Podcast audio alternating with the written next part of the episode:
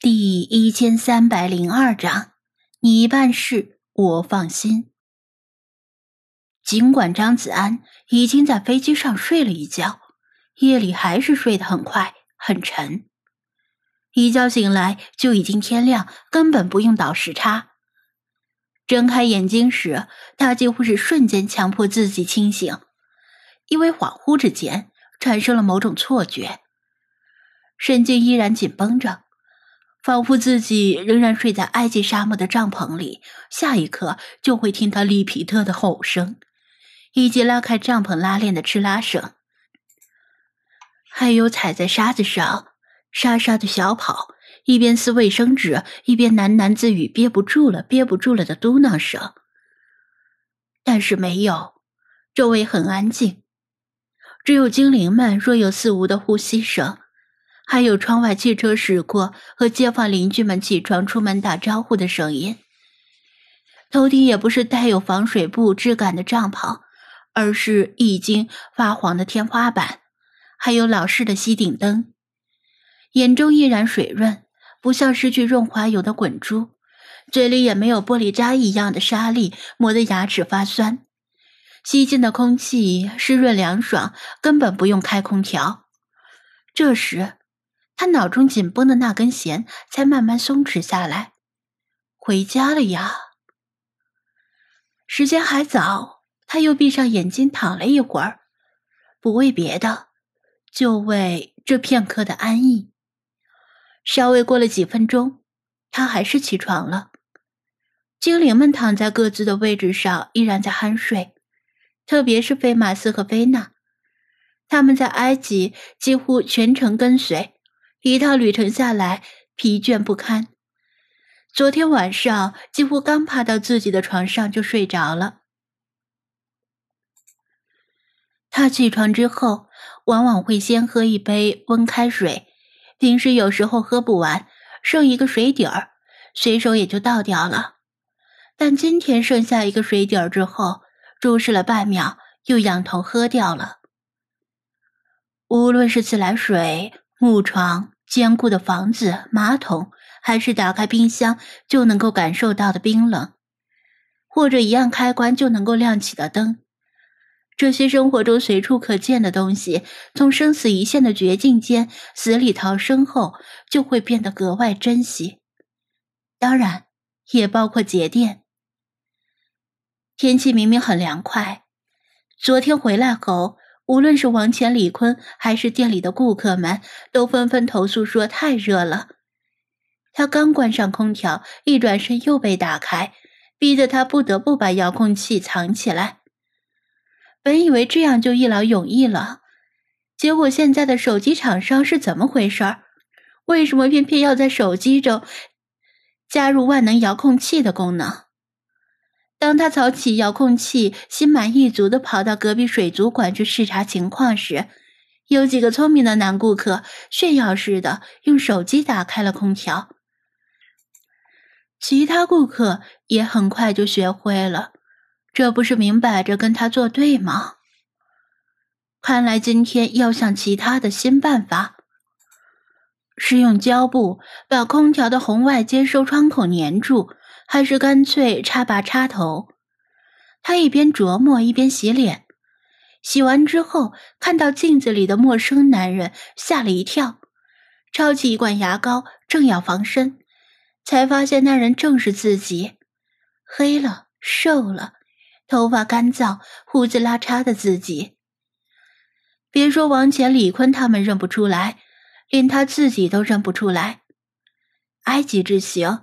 对他由内而外都产生了巨大的影响，看来在肤色恢复之前，也只能遗憾的暂时以滨海古天乐自居了。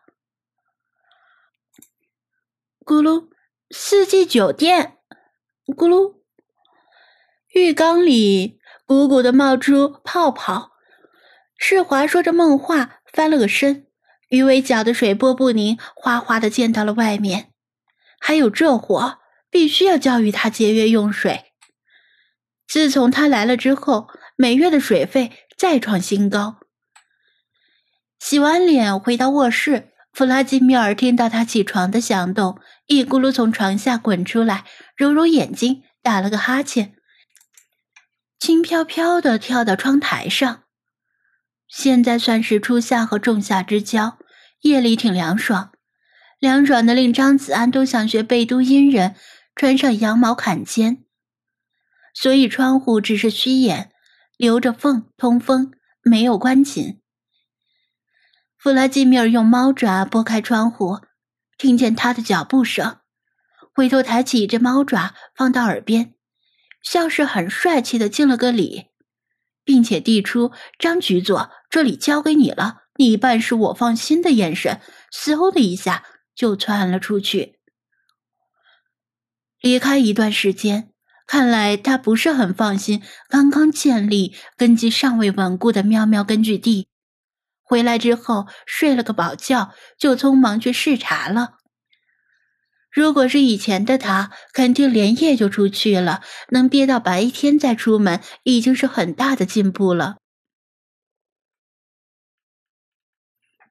他觉得他实在是多余担心，毕竟猫神雕像已经送归埃及，被十几种动物神监视，被禁锢在几百万吨重的金字塔里。又被几千万吨的黄沙镇压，除非再被人挖出来，否则不可能再次作祟。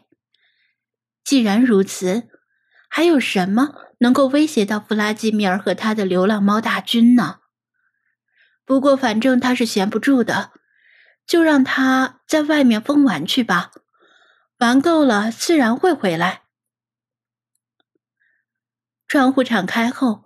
外面车水马龙的嘈杂声更响了，听觉灵敏的精灵们陆续起床。他们刚想来时，也有些懵懵的，一副梦里不知身是客的表情，晃悠了一会儿才清醒过来。在埃及期间，派大部分时间都白天在手机里睡觉，夜里抱着笔记本电脑写小说。黄沙和高温对他没有影响。所以他迅速跳上熟悉的写字台，打开电脑里的 Word 文档，开始噼里啪啦的打字。不过即使如此，从他的坐姿上也能够看出来，他在家里打字时更加轻松。其他精灵也是如此，在家里可以慵懒，可以放松，可以称王称霸。从公主床边走过，菲娜也正好醒来，但还没有撩开轻纱帷幔。看你好像瘦了呀，恭喜！他顺口说道，并且在他反应过来之前，迅速跑下楼。与离开前相比，店里的猫猫狗狗少了几只熟面孔，多了几只新的面孔。熟面孔都长大了一些，毛也更加厚、更密；新面孔则怯生生地打量着他，甚至伏在笼子里发出威慑般的低吼。